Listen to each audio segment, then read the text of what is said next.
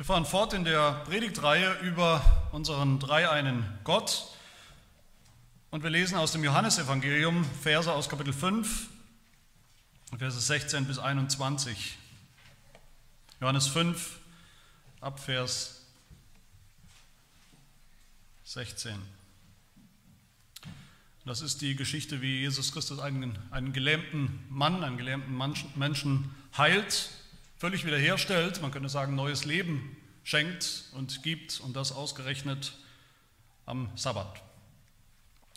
Und deshalb verfolgten die Juden Jesus und suchten ihn zu töten, weil er dies am Sabbat getan hatte. Jesus aber antwortete ihnen, mein Vater wirkt bis jetzt und ich wirke auch. Darum suchten die Juden nun noch mehr ihn zu töten, weil er nicht nur den Sabbat brach, sondern auch Gott seinen eigenen Vater nannte womit er sich selbst Gott gleich machte. Da antwortete Jesus und sprach, Wahrlich, wahrlich, ich sage euch, der Sohn kann nichts von sich aus, von sich selbst aus tun, sondern nur, was er den Vater tun sieht. Denn was dieser tut, das tut gleicherweise auch der Sohn. Denn der Vater liebt den Sohn und zeigt ihm alles, was er selbst tut. Und er wird ihm noch größere Werke zeigen als diese, sodass ihr euch verwundern werdet. Denn wie der Vater die Toten auferweckt und lebendig macht, so macht auch der Sohn lebendig, welche er will. Und dazu lesen wir wieder einen Auszug, einen Abschnitt aus dem athanasianischen Glaubensbekenntnis, mit dem wir uns ja beschäftigen, dass wir, mit dem wir uns entlang hangeln in dieser Reihe in verschiedenen Aspekten. Und das ist abgedruckt im Faltblatt, was wir lesen wollen. Da heißt es, der allgemeine christliche Glaube besteht aber darin, dass wir den einen Gott in der Dreifaltigkeit und die Dreifaltigkeit in der Einheit verehren, indem wir weder die Personen vermischen, noch das eine Wesen aufspalten. Die Person des Vaters ist nämlich eine Person, die des Sohnes eine andere, die des Heiligen Geistes eine andere. Aber Vater, Sohn und Heiliger Geist ist eine Gottheit, gleich in Herrlichkeit und gleich in ewiger Majestät. So ist der Vater Herr, der Sohn Herr, der Heilige Geist Herr. Und noch nicht drei Herren, sondern ein Herr.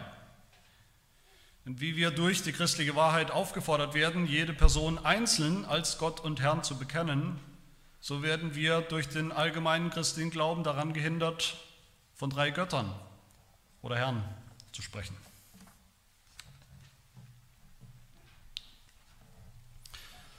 Wir haben uns in den letzten Predigten gefragt, wenn es nur einen Gott gibt, was wir ja bekennen, und wenn dieser eine Gott ganz eins ist, ungeteilt ist, unteilbar ist, weil er nicht aus Teilen besteht. Das war die zweite Predigt nach der Einleitungspredigt. Wie unterscheiden sich dann die drei Personen in Gott, in Gott selbst?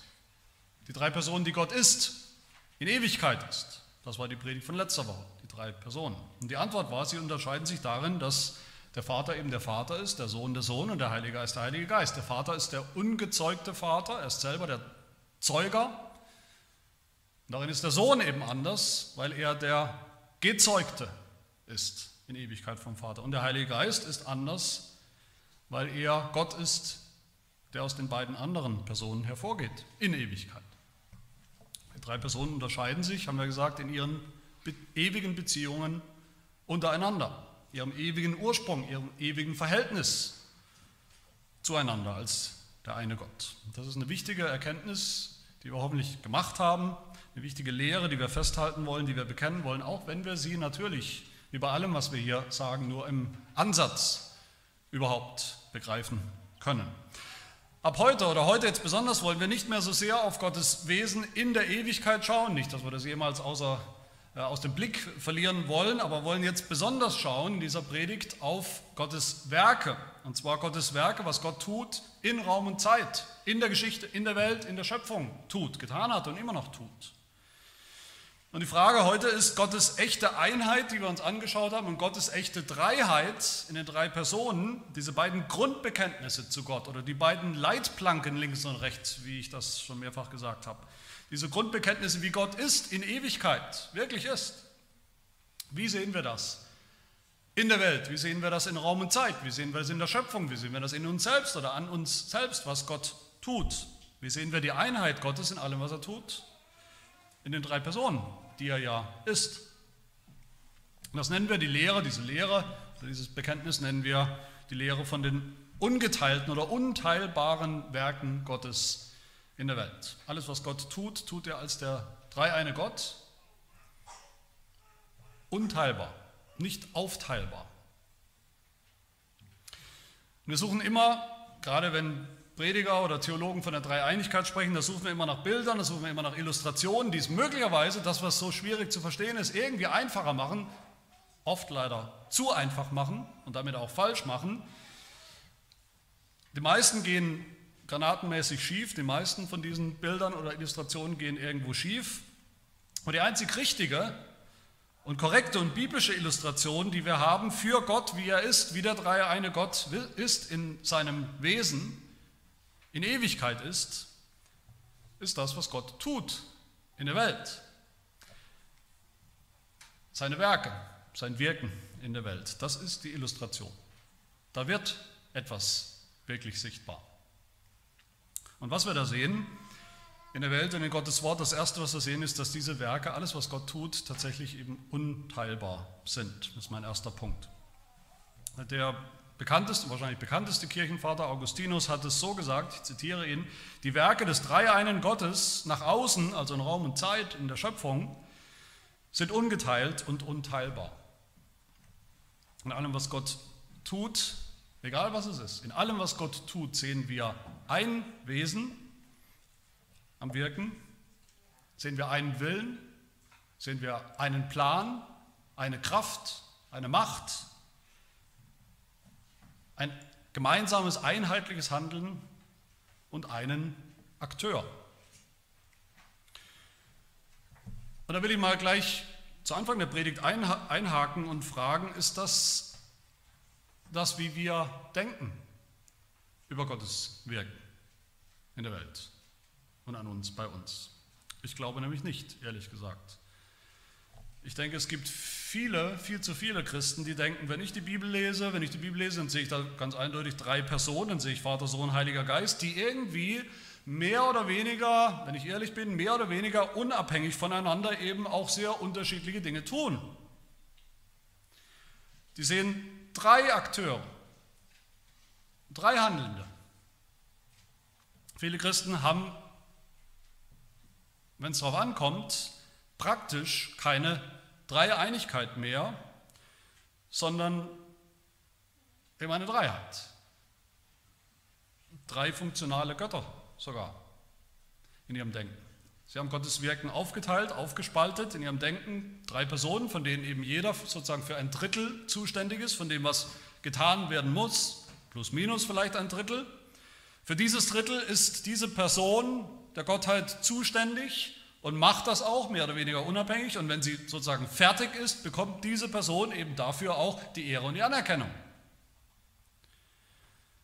Um fair zu bleiben, ich denke, die meisten Christen würden dann auch sagen oder äh, gleich hinterher schieben den Satz, dass sie natürlich wissen, dahinter steht oder dahinter steckt irgendwo die Einheit Gottes, irgendwie ist das dann trotzdem ein Gott. Aber was ich sagen will, ist, die meisten Christen legen in Wirklichkeit nur ein Lippenbekenntnis ab zu der Einheit in Gottes Wirken in der Welt. Ein Lippenbekenntnis. Die meisten Christen haben ein loses, sehr loses Bekenntnis zur, zu dieser Unteilbarkeit von allem, was Gott tut in der Welt, in Raum und Zeit. Was meine ich damit? Sie sehen in der Bibel, wir sehen in der Welt, in Raum und Zeit, sehen Sie, der Vater tut eben dieses, der Sohn tut jenes, der Heilige Geist nochmal was anderes. Wir sehen drei echte, wie gesagt, mehr oder weniger unabhängige Akteure in der Geschichte. Aber weil sie natürlich wissen, weil das eigentlich jeder Christ weiß, dass Gott eins ist, verstehen sie diese Einheit eben als Kooperation. Das ist eine Kooperation, ein Joint Venture von diesen drei Personen. Sie denken an drei Individuen mit drei unterschiedlichen Willen und Aufgaben, Aufgabenbereichen. Die am Werk sind. In der klassischen Form könnte man sagen, ist es wahrscheinlich meistens so, dass sie sagen, okay, der Vater ist zuständig für die Schöpfung und alles, was mit der Schöpfung zu tun hat, den Erhalt der Schöpfung auch, die Vorsehung, das ist der Vater. Der Sohn ist zuständig für das Kapitel der Erlösung und der Heilige Geist ist zuständig für die Heiligung, die Geistesgaben, alles, was wir brauchen im christlichen Leben. Und wenn alle jetzt ihre Arbeit, alle drei ihre Arbeit gut tun, dann passt das, dann passt das zusammen, dann ist alles erledigt. Dann haben wir alles. Sie verstehen das als, man könnte sagen, als eine Art wunderbares Teamwork von einem Dreierteam. Vielleicht dem besten Dreierteam, das es jemals gab, aber doch ein Dreierteam. Manchmal gebrauchen Prediger, vielleicht habt ihr das auch schon mal gehört oder ist ihr schon mal begegnet in einem Buch, das Bild von Wasser, die Dreieinigkeit, das Wirken Gottes, des Dreiein Gottes zu beschreiben, das Bild von Wasser in seinen drei Aggregatzuständen, gefroren, Wer sich erinnert an die Schule, gefroren, flüssig und gasförmig. Und die sagen, so wirkt eben Gott in der Welt. Das sind die drei Formen, wie Gott wirkt in der Welt. Drei unterschiedliche Zustände, könnte man sagen, in denen Gott wirkt. Aber die ganze Zeit bleibt es Wasser. Es ist ja immer Wasser. Das ist die Einheit, der Aspekt der Einheit. Aber wenn wir darüber nachdenken, was transportiert dieses Bild eigentlich wirklich? Was vermittelt es uns eigentlich über das, was Gott tut? Es vermittelt und es transportiert Teilbarkeit. Das ist alles Wasser, ja, aber es ist eben nicht alles gleichzeitig. Eis und Wasser und Dampf vollbringen nicht gleichzeitig irgendwas als Einheit. Im Gegenteil, in der Physik lernen wir, die drei Aggregatzustände begegnen sich nicht mal gleichzeitig. Wasser ist nicht gleichzeitig Minusgrade, gefroren und gleichzeitig dampfförmig und gleichzeitig flüssig. Und wenn man das Bild jetzt umsetzen würde, da wird auch was auseinandergerissen bis hinein in unsere christliche Frömmigkeit, wenn man so denkt. Je nachdem, wen oder was wir halt gerade brauchen. Und das ist weit verbreitet in christlicher Frömmigkeit. Je nachdem, wen wir gerade brauchen von den dreien, da bedienen wir uns. Ob wir gerade Eis brauchen, ob wir gerade Wasser brauchen, ob wir gerade Wasserdampf brauchen. Dann die eine Person oder die andere Person in ihrem besonderen Zustand. Wir reden auch oft als Christen von unterschiedlichen Rollen, von Rollen, die diese drei Personen eben einnehmen in der Geschichte, die der Heilige Geist, der Vater und der Sohn einnehmen in ihrer Arbeit. Und auch das ist problematisch und ich glaube, das könnt ihr alle beantworten, warum das problematisch ist, von drei Rollen zu sprechen. Was sind denn Rollen? Wir wissen alle, Rollen spielt man. Kein Schauspieler, soweit ich weiß, kein Schauspieler, gut, es gibt Ausnahmen, wo ein Schauspieler sich selbst als Schauspieler spielt, aber er spielt immer noch. Kein Schauspieler ist seine Rolle. Er spielt. Er ist gerade nicht, wen er eigentlich spielt, sondern ein anderer. Und Rollen, Rollen haben eben sowas. Rollen haben etwas Gespieltes, etwas Geschauspielertes. Der Vater spielt eben den Schöpfer für eine Weile der Sohn spielt den Erlöser für eine Weile, für ein Kapitel, und der Heilige Geist den Heiliger, den Vollender. Und das Wunderbare in diesem Denken, was viele Christen eben haben, das Wunderbare, das große Wunder, wie sie sagen oder wie sie denken, ist, wie das sein kann, dass da diese wirklich drei göttlichen Personen, mehr oder weniger unabhängigen Personen sind, individuellen Personen sind, dass die trotzdem so wunderbar zusammenarbeiten können dass das so gut passt. In perfekter Harmonie, in perfekter Symbiose miteinander. Dass es da keinen Konflikt gibt, dass es keinen Streit gibt, dass es keine Spannung gibt, keinen Zwist gibt. Das Wunder hört man dann immer wieder. Das Wunder ist, wie sie das schaffen, so perfekt zusammenzuarbeiten. Man könnte sagen, vielleicht wie, wie die perfekten olympischen Synchronschwimmer, wo wirklich alles synchron ist. Sie schaffen das, weil sie als Individuen, individuelle Akteure oder Schwimmer eben auch irgendwie Gott sind, sagt man dann oft noch hinterher. In einem Artikel habe ich gelesen, einem Artikel über die Dreieinigkeit, einem evangelikalen Magazin, ich zitiere, da sich die drei, meint die drei Personen, da sich die drei schon eine Ewigkeit aushalten, kann man davon ausgehen, dass sie sich gut verstehen. Es klappt ganz gut mit der Einheit. Im Ergebnis klappt es sehr gut, weil sie sehr gut miteinander auskommen. Sie kennen sich schon eine Ewigkeit lang. Also kein Problem. Und vielleicht eine der schlimmsten Versionen von diesem Denken, von dieser Vorstellung ist, der Vater ist vielleicht der strenge Gott, der Richter, der unbeteiligt irgendwo im Himmel sitzt und wartet, der wartet, während der Sohn das nächste Kapitel tut. Der Sohn müht sich ab auf der Welt, in seinem Leben, in seinem Tod, um das Heil zu vollbringen. Und als der Sohn fertig war, ist er wieder vom Vater erschienen und der Vater hat ihn sozusagen belohnt mit dem Heiligen Geist der dann kam, der dann seinen Auftritt hatte. So oder so ähnlich denken leider sehr, sehr viele Christen, wahrscheinlich mehr als ihr denkt. Und ich denke, auch wir müssen uns hier immer wieder mal den Puls messen, wie wir eigentlich denken. Nach diesem Verständnis ist das, was Gott tut, wenn es überhaupt noch irgendwo untrennbar ist, es ist nur eigentlich im Sinne von einer perfekten Harmonie von drei Akteuren. Drei Akteure. So perfekt, wie das natürlich keine drei Menschen jemals hinbekommen würden. Die verstehen sich nicht so gut, die kennen sich auch noch nicht so lang, seit Ewigkeit. Die würden das nicht hinbekommen, aber das Werk, um das es geht, das Wirken, ist und bleibt doch am Ende geteilt, aufgeteilt. Das Wunder ist eben in dieser Sicht, was viele Christen haben, das Wunder ist, wie die drei so zusammenwirken können, fast als wären sie eins, fast so, fast als wären sie eins, aber eben doch nicht wirklich und ganz. Meine Lieben, das ist selbstverständlich nicht. Ich hoffe, das merkt ihr, das biblische Modell. Da gibt es keine echte Einheit. Da gibt es Teamwork. Sehr gutes Teamwork vielleicht, aber es bleibt Teamwork. Da haben wir drei Akteure, die nicht mehr wirklich eins sind. Da kommen wir nicht drum herum, dass wir am Ende eigentlich sowas wie drei Götter haben oder haben müssen. Manche Theologen wollen das dann umschiffen, indem sie sagen, das habe ich nicht erfunden, das Bild, die sagen, die drei durchdringen sich gegenseitig, sie sind irgendwie ineinander gewurstelt. Manche gebrauchen das Bild von einem Tanz, die drei Personen die umschlingen sich so eng wie in einem Tanz, dass man gar nicht mehr richtig auseinanderhalten kann, wer ist wer. Es sind immer noch drei, aber man sieht es nicht mehr. Es verschwindet.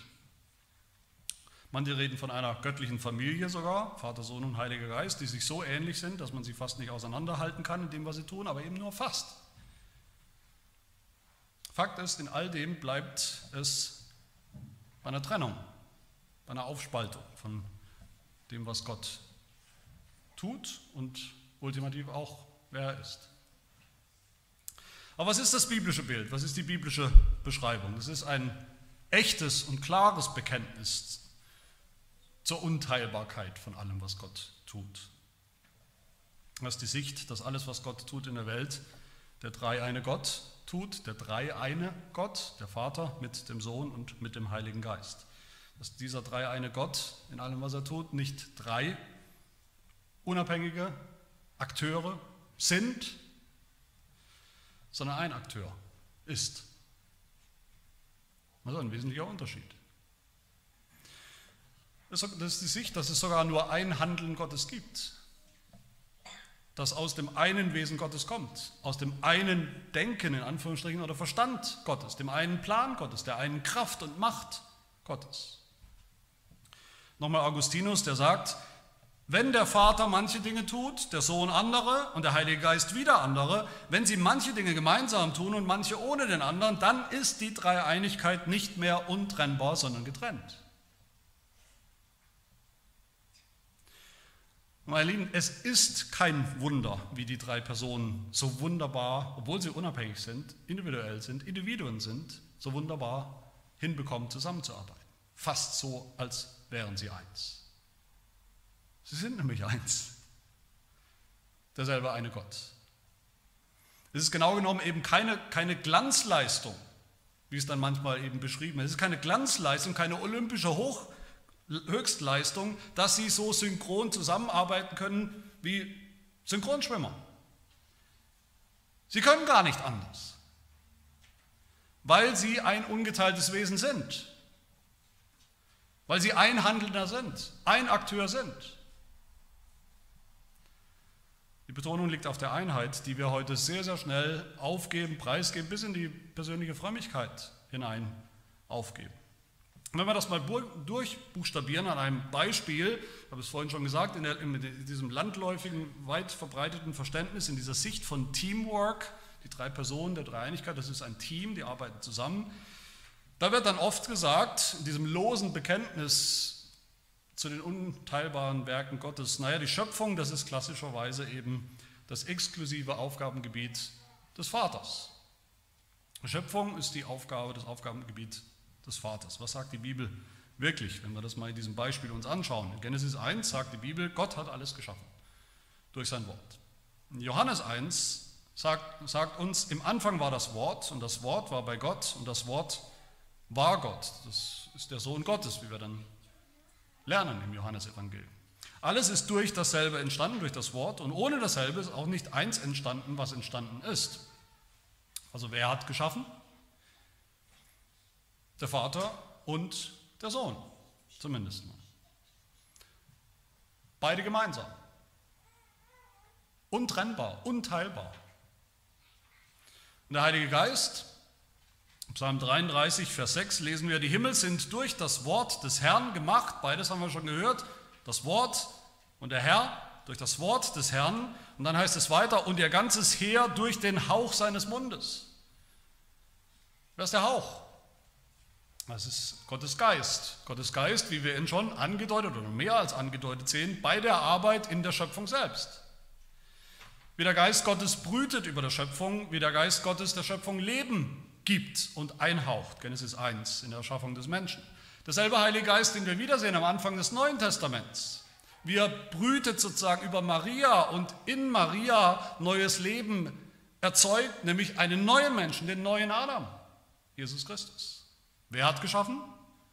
Der Vater und der Sohn oder der Heilige Geist? Alle drei unteilbar. Nicht nur gemeinsam als Team, wie immer ein Fußballteam auch gemeinsam was macht, aber sind alle getrennt, sondern unteilbar als der eine Gott. Der Apostel Paulus sagt in 1. Korinther 8 eine bemerkenswerte Aussage über die Schöpfung, sind immer noch bei der Schöpfung, er sagt dort in 1. Korinther 8, Vers 6, so gibt es für uns nur einen Gott, den Vater, von dem alle Dinge sind. Schöpfung, der Vater. Okay? Und einen Herrn Jesus Christus, durch den alle Dinge sind. Auch Schöpfung. Wer hat es gemacht? Der Vater und der Sohn. Unteilbar. Untrennbar.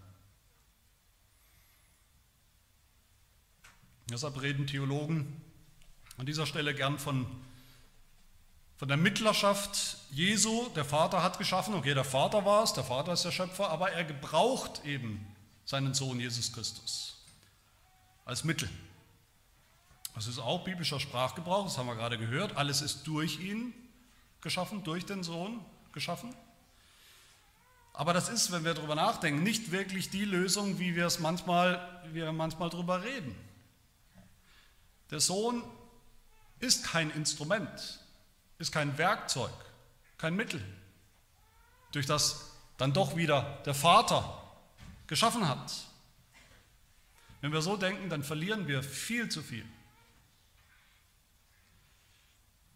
Der Sohn ist immerhin Gott. Genauso wie der Heilige Geist. Wie der Heilige Geist nicht nur die Kraft ist, die Energie, mit der der Vater geschaffen hat, sondern er ist auch Gott derselbe Gott. Diese Redewendung, die, man dann, die wir hören und auch gehört haben, vom Vater durch den Sohn und im Heiligen Geist, die meint eben nicht, was viele Christen dann doch wieder denken, das ist ja, der Schwerpunkt liegt dann doch wieder auf dem Vater. Der Vater ist eigentlich der Schöpfer. Er hat nur eben Werkzeuge gebraucht, den Sohn und den Heiligen Geist als Werkzeug.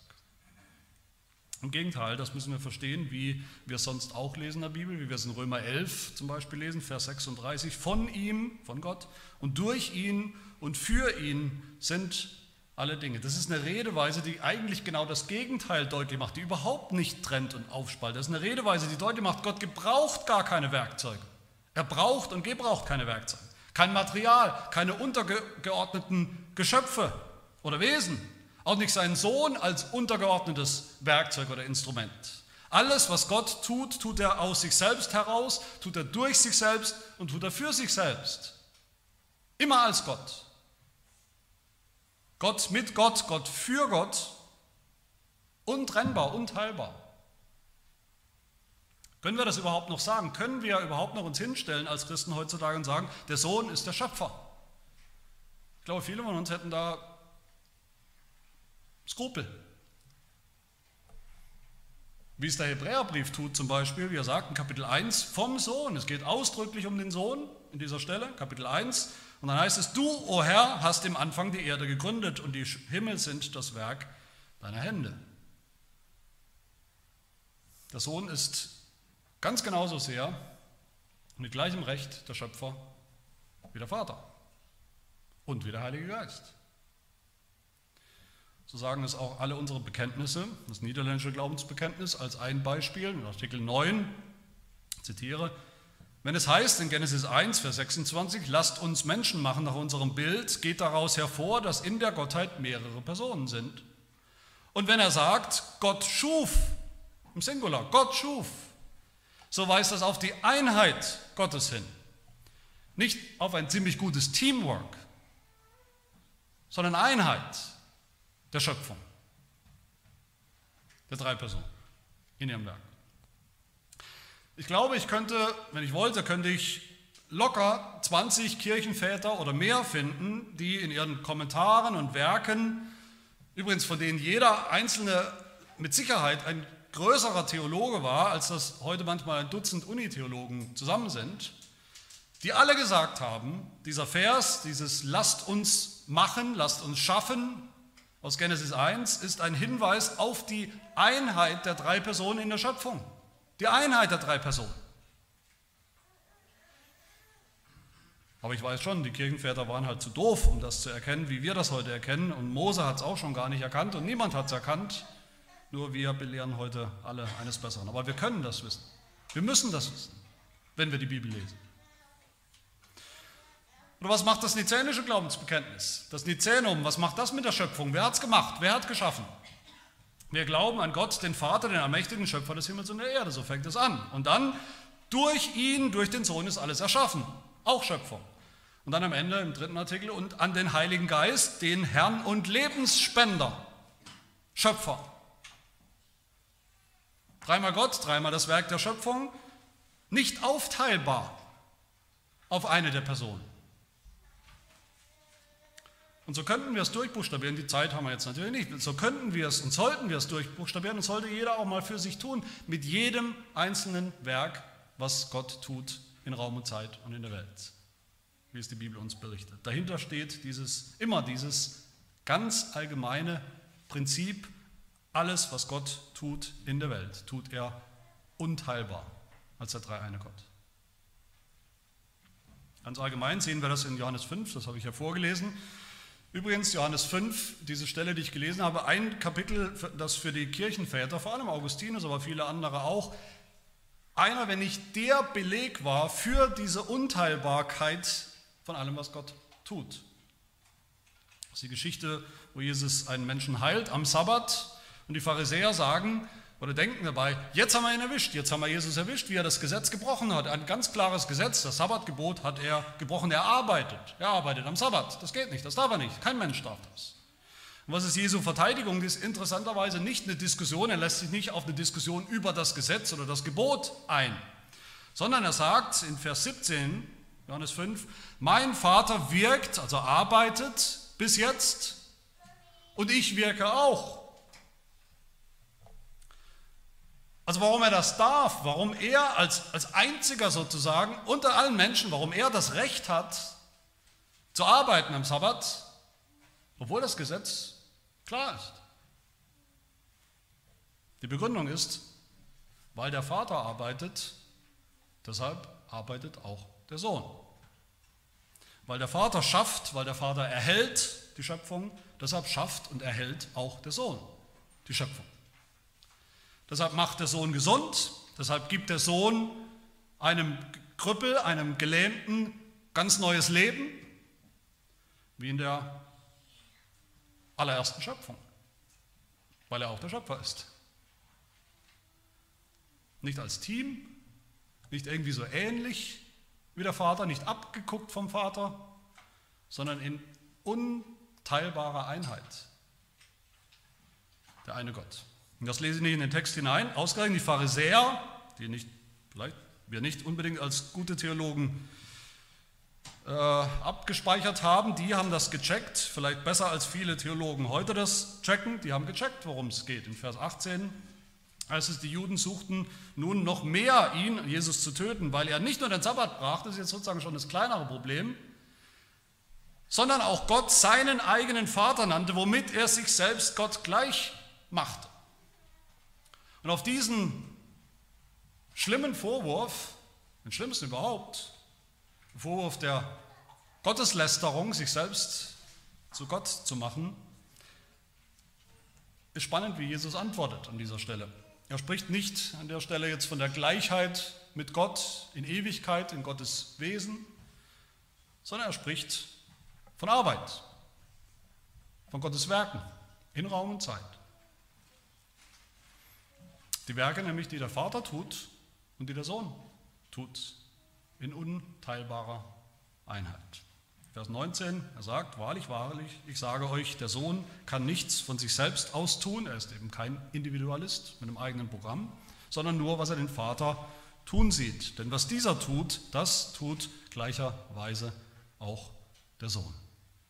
Was der Vater tut, tut gleicherweise auch der Sohn. Und dann auch umgekehrt.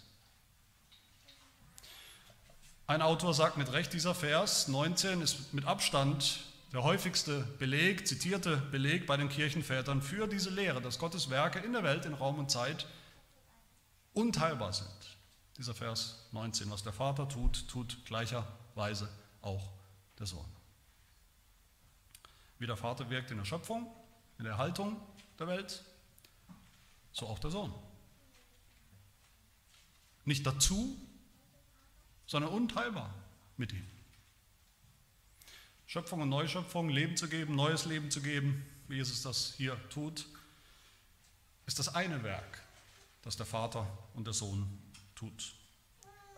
Nicht nur einer, nicht jeder die Hälfte, nicht als Team, sondern als der eine Gott, der eine Handelnde. So ist alles, was Gott tut in Raum und Zeit das untrennbare, unteilbare Werk Gottes. Ausgedacht von Gottes einer Weisheit,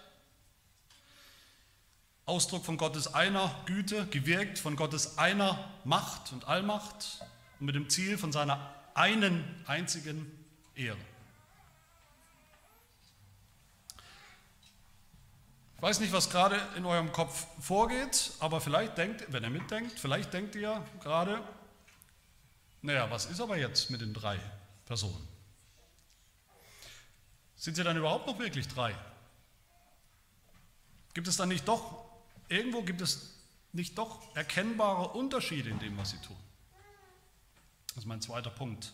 Die Werke des Vaters und des Sohnes und des Heiligen Geistes. das ist eine berechtigte Frage. Redet die Bibel nicht doch anders? Redet die Bibel nicht doch andauernd von echten Handlungen, von echten Dingen, Wirkungen, die nur auf einen zutreffen und eben nicht immer auch auf alle drei gleichzeitig. Redet nicht in der Bibel selbst der Sohn mit dem Vater, im Gebet zum Beispiel, ist nicht der Sohn der Einzige, doch, der Sohn ist doch der Einzige, der Mensch wird, auch ein wichtiges Werk Gottes, der gestorben ist, der in den Himmel aufgefahren ist, auffahren musste, damit der Heilige Geist und, und wieder nur der Heilige Geist eben kommen konnte an Pfingsten, wird er nur über den Heiligen Geist so gesagt? Es ist nicht so, dass, dass nur der Vater spricht, nur die Stimme des Vaters aus dem Himmel spricht, dies ist mein geliebter Sohn. Da sprechen nicht alle drei, da spricht einer. Und dass nur der Heilige Geist dann runterkommt als Taube auf Jesus Christus, auf den Sohn, sagt nicht die Bibel irgendwo doch, dass der Vater geschaffen hat. Und dass Jesus der Erlöser ist. Und dass der Heilige Geist der Geist der Heiligung ist. Und was ist mit unseren Bekenntnissen, die das eben auch widerspiegeln? Ist das nicht ein Widerspruch? Das Apostolikum, das wir heute Morgen noch bekannt haben, spricht doch von Gott dem Vater als Schöpfer des Himmels und der Erde. Und es spricht von Jesus Christus vor allem als dem Erlöser und vom Heiligen Geist als dem Heiliger. Und unser Heidelberger Katechismus in seinen drei Teilen tut genau das. Was ist dann damit? Ist das alles falsch? Ist das alles unbiblisch? Nein, ist es natürlich nicht. Wir müssen erkennen, das sind echte biblische Redeweisen. Das sind biblische Redeweisen, damit wir was verstehen, damit wir was verstehen können im Ansatz, was wir sonst überhaupt gar nicht verstehen könnten. Nämlich wie das geht, dass ein Gott in drei Personen ungeteilt dasselbe eine Werk tut. Dafür haben wir keine Referenz, kein Koordinatensystem, das jemals zu verstehen. Sonst. Das ist, diese biblischen Redeweisen sind, man könnte sagen, pädagogische Mittel für uns. Dass wir bestimmte Aspekte von Gottes Wirken eben auch in Raum und Zeit eben auch besser verstehen, wie sozusagen unter, einer, unter einem Scheinwerferlicht, unter einer Lupe, im Spotlight. Bestimmt, die Bibel spricht, wenn man, wenn man zusammenrechnet, spricht sie statistisch besonders häufig Schöpfung oder Aspekte der Schöpfung dem Vater zu. Das stimmt. Aspekte der Erlösung dem Sohn und Aspekte des christlichen Lebens dem Heiligen Geist.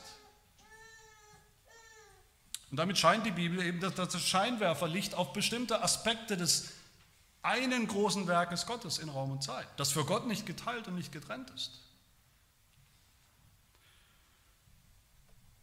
Verschiedene Aspekte. Eben, es gibt einen Anfang von dem, was Gott tut, und es gibt eine Durchführung, und es gibt ein, ein, eine Vollendung von dem, was er tut.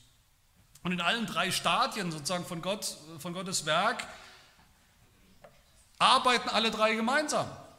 Aber trotzdem geben uns diese biblischen Redeweisen eine bestimmte Logik oder logische Ordnung, die wir dann zumindest zum Teil verstehen können. Aber mein Lieben, hier dürfen wir eben nicht den Fehler machen. Wir dürfen nicht den Fehler machen, dass wir jemals bei dieser Betonung, bei diesem Spotlight die anderen beiden Personen einfach aus den Augen verlieren. Die Einheit aus den Augen verlieren. Die Bibel redet so, die Bibel redet so, als wären bestimmte Aspekte von Gottes Wirken in der Welt irgendwie punktuell oder, oder schwerpunktmäßig die Aufgabe einer der drei Personen. Aber als wollte die Bibel oder Gott selber uns erinnern, dass das eben genau das ist, dass das Redeweisen sind, streng genommen. Das sind Redeweisen, weil sie uns daran erinnern will, das sind Redeweisen, tauscht die Bibel einfach manchmal plötzlich aus und wir sind ganz durcheinander. Plötzlich heißt Gott der Vater der Erlöser und der Sohn der Schöpfer und der Heilige Geist der Schöpfer. Damit wir bloß nicht vergessen das Prinzip. Alle Werke sind unteilbar das Werk des Dreieinen Gottes. Aber die große Frage ist natürlich, ist das dann alles nur sozusagen Schein mit diesen drei Personen? Ist das nur dem Schein nach? Ist das nur Illusion? Ist das nur ein pädagogisches Mittel ohne Wirklichkeit dahinter, ohne Realität? Fallen wir nicht weil wir so die Einheit Gottes so stark betonen wollen, dann doch auf der anderen Seite vom Pferd, nämlich in die Irrlehre, das ist eine Irrlehre, das wäre eine Irrlehre, dass die drei Personen nicht wirklich existieren oder dass sie nicht wirklich unterschiedlich sind. Dass Gott einer ist und diese drei Personen, in Anführungszeichen, das sind nur irgendwelche Scheinerscheinungen und da ist nichts dahinter. Nein, niemals. Wir vermischen nicht die drei Personen. All diese biblischen Redenweisen haben tatsächlich einen Grund. Es ist nicht nur dem Schein nach. Sie sagen uns tatsächlich was darüber, wie Gott ist, wie die drei Personen unterschiedlich sind, worin sie sich unterscheiden. Wie Gott ist, immer schon, in Ewigkeit, so handelt Gott auch in Raum und Zeit. Und nicht anders. Und wie sind die drei Personen unterschieden? In Gott, was haben wir gelernt? Durch ihren Ursprung, woher sie kommen, wie sie geworden sind in Ewigkeit. Der Vater nicht gezeugt, der Sohn gezeugt, der Heilige Geist nicht gezeugt, nicht geschaffen, aber geht hervor aus dem Vater und dem Sohn. Das sind die echten Unterschiede zwischen den drei Personen. Und die einzigen Unterschiede zwischen den drei Personen. Und so handeln sie auch in der Welt. Weil der Vater in Ewigkeit der Anfang, der Ursprung ist, aus dem die beiden anderen Personen hervorgegangen sind, hervorgehen in der, in der Dreieinigkeit, ist er auch der Ursprung und der Anfang von Gottes Werken, ungeteilten Werken in Raum und Zeit. Weil der Sohn der Gezeugte ist, der in Ewigkeit, der ewig Gezeugte, vollbringt er auch die Werke Gottes, die ungeteilten Werke, vollbringt, setzt er um, erzeugt er. Weil er in Ewigkeit den Heiligen Geist ausgeatmet hat, der Sohn mit dem Vater, wirkt er durch den Heiligen Geist. In der Zeit. Weil der Heilige Geist selber in Ewigkeit vom Vater und Sohn hervorgeht, als Wirkung hervorgeht, auch als Person, als Gott selbst, wirkt er auch in Raum und Zeit vom Vater und vom Sohn und bringt Gottes Werk zur, zum krönenden Abschluss, zur Vollendung, zur Wirkung. In der Schöpfung ist das so, das haben wir, haben wir gehört, in der Schöpfung, da spricht der Vater, das ist wieder diese biblische Redeweise, der Vater spricht und der Sohn ist was? Der Sohn ist das gesprochene Wort, das gezeugte Wort. Und der Heilige Geist ist derjenige, der dieses gesprochene Wort ins Sein bringt, in die Realität, in, die, in Wirkung setzt. In der Lösung ist es genauso. In der Lösung ist nicht der Vater gesandt. Der Vater ist nicht gesandt von niemandem. Er ist der Sender. Und weil er das ist, sendet er auch den Sohn in Raum und Zeit. Das passt. Der Sohn kommt als Gesandter vom Vater und geht hin, um das zu vollbringen. Und der Heilige Geist kommt vom Vater und vom Sohn, um diese Erlösung anzubringen, wirksam zu machen. Diese Unterschiede, die wir dann sehen in Raum und Zeit, die die Bibel so nennt und beschreibt, die spiegeln so dann tatsächlich etwas Echtes und Wahres wieder über die Unterschiede der drei Personen in der Gottheit in Ewigkeit. Sind nicht aus der Luft gegriffen, diese Redeweisen. Es passt zum Vater. Es, oder nicht? Es passt zum Vater, dass die Bibel ihn beschreibt als sozusagen den Vater der ganzen Schöpfung, was er auch ist auf eine Weise in, in Raum und Zeit. Es passt zum Sohn, dass er beschrieben wird als der, der gekommen ist, um Sünder zu Söhnen zu machen. Es passt zu dem, der selbst gezeugt ist in Ewigkeit, Fleisch zu werden, auch wenn das was anderes ist. Und es passt zum Heiligen Geist, dass die Bibel ihn beschreibt als den, der selbst gehaucht ist in Ewigkeit, dann in Raum und Zeit Leben einhaucht. Das sind alles gute und biblische Redeweisen, die uns etwas Wichtiges sagen über Gottes ungeteiltes Wesen und deshalb eben auch über Gottes unteilbares Werk und Werke.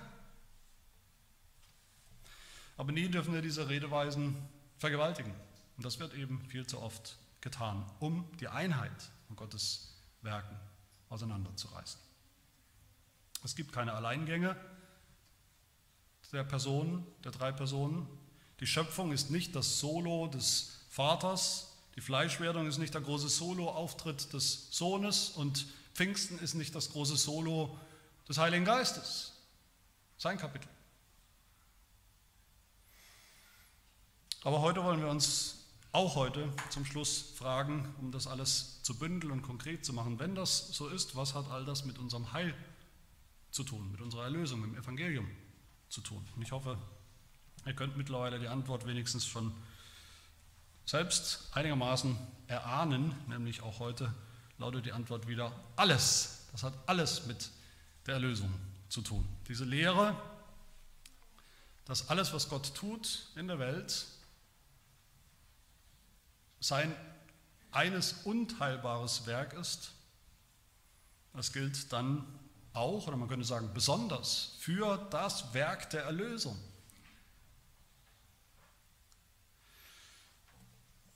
Da wird es vielleicht besonders praktisch und sichtbar und relevant. Und da wird auch vielleicht besonders deutlich, was hier auf dem Spiel steht, wenn wir diese Lehre, wie ich sie beschrieben habe, wenn wir das aufgeben und denken, naja, wird schon nicht, nicht so schlimm sein, wird schon nicht so bedeutend sein. Was steht da auf dem Spiel? Nichts weniger als das Heil selbst steht auf dem Spiel.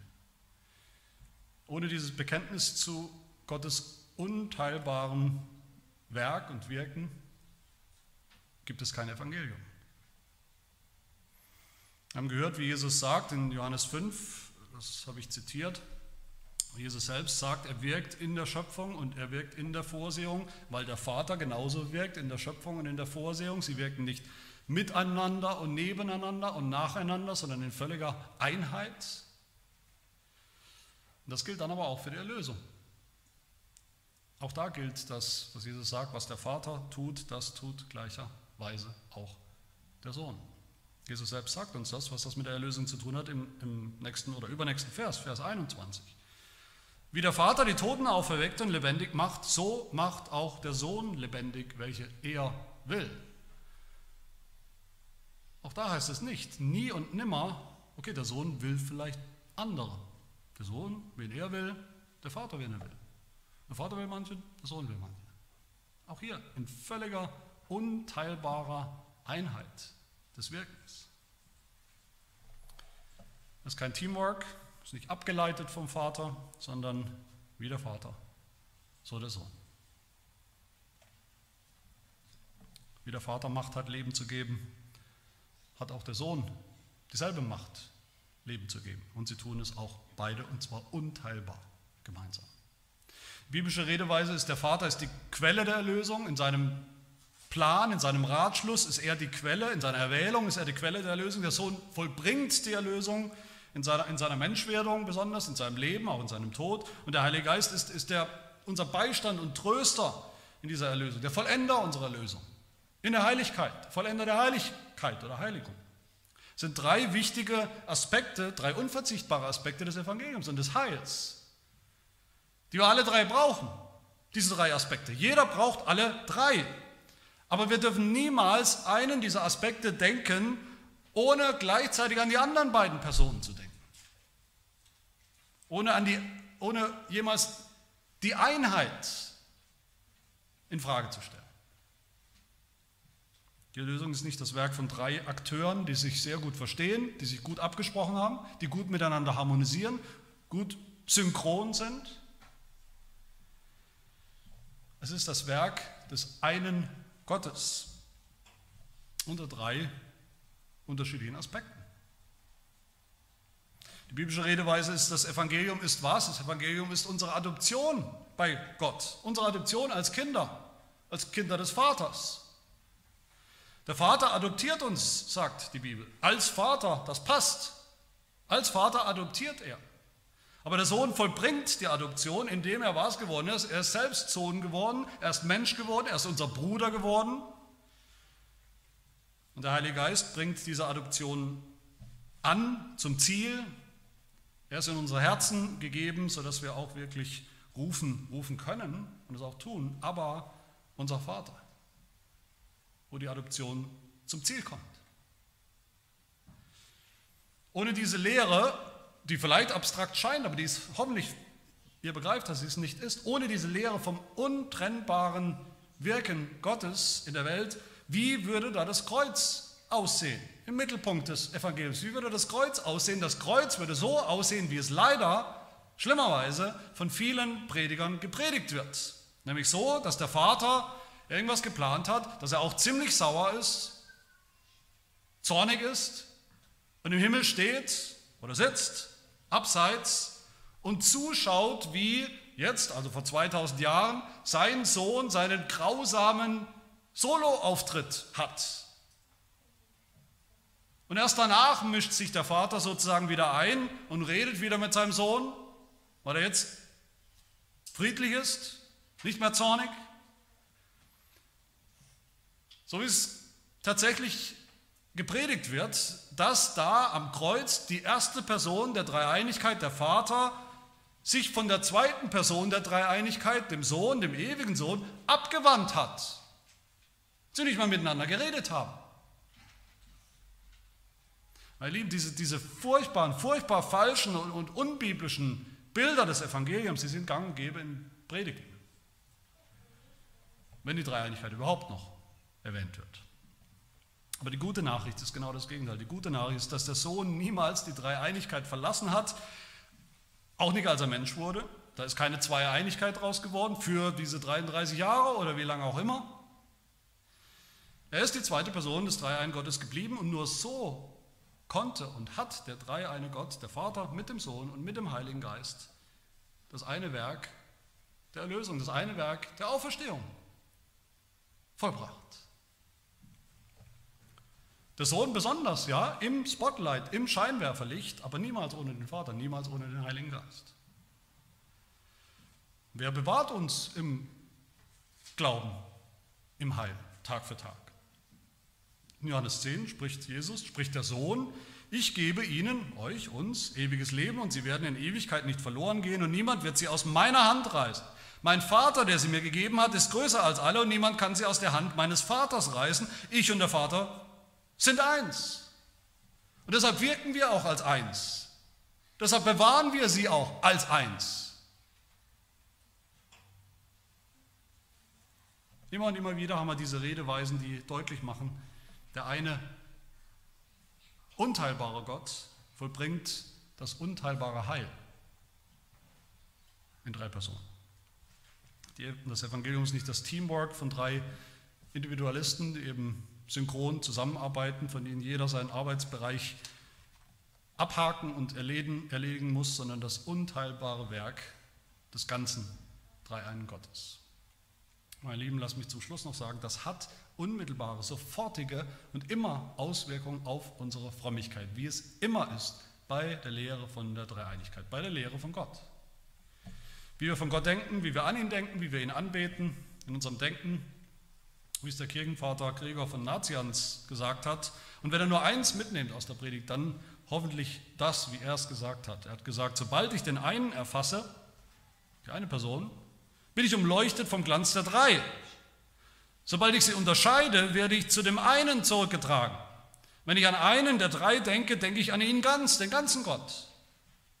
So sollte es sein. Bis in die Frömmigkeit hinein. Das hat Auswirkungen, wie wir beten natürlich. Auch da sieht man viele Probleme in der Gebetspraxis bei Christen. Wir haben eben nicht unterschiedliche Adressen oder Adressaten im Gebet, je nach Bedürfnis, was wir eben gerade haben. Eis oder Wasser oder Wasserdampf. Hunger geht vielleicht, ja, wenn wir Hunger haben, das geht an den Vater, der Schöpfer, Vorsehung, das ist irgendwie sein Gebiet, Erlösung, das geht an den Sohn, Jesus Christus, Heiligung, Fortschritt, dass wir was erleben wollen im geistlichen Leben, das geht an den Heiligen Geist. Nein, wir beten zum Vater in Jesus Christus, in seinem Namen, durch unseren Bruder und mit dem Beistand des Heiligen Geistes. Das hat Auswirkungen, wie wir über die Kirche denken, über die Gemeinde, was wir erwarten, was wir erwarten in den Gottesdiensten, dass wir nicht nur dem Vater begegnen, sondern eben auch dem Sohn und dem Heiligen Geist. Jesus ist das Haupt der Gemeinde im Spotlight, aber sein Leib ist die Fülle Gottes des ganzen Gottes, Dreieinen Gottes. Lass uns nicht trennen, was Gott zusammengefügt hat, was er gemeinsam tut und ungeteilt, unteilbar tut, nämlich alle seine Werke. Man lasst uns diese Werke, die Gott tut, in all ihren Formen, an uns tut, in Raum und Zeit tut, als Gelegenheiten erkennen. Den Vater zu erkennen, den Sohn und den Heiligen Geist. Den Vater, den Sohn und den Heiligen Geist anzubeten. Dem Vater, dem Sohn und dem Heiligen Geist zu danken. Dem Vater, dem Sohn und dem Heiligen Geist zu vertrauen. In seinem Werk für uns. Zu unserem Heil und zu Gottes einer Ehre. Amen. Lass uns beten. Wir danken dir, unser Vater im Himmel im Namen deines Sohnes und in der Kraft des Heiligen Geistes für dein wunderbares, geplantes, vollbrachtes, angebrachtes Werk der Erlösung bei uns selbst, auch wie wir hier sitzen, versammelt sind als Gemeinde, so wie du, der Vater, in der Einheit mit dem Sohn und dem Heiligen Geist diese Welt geschaffen hast, als ungeteiltes Werk, unteilbares Werk, so hast du auch das Werk der Erlösung geschaffen und vollbracht und angebracht bei uns als unteilbares Werk des Dreiein Gottes. Von dir und durch dich und zu dir sind alle Dinge. Der eine ewig gepriesene Dreieine Gott, unser Heil.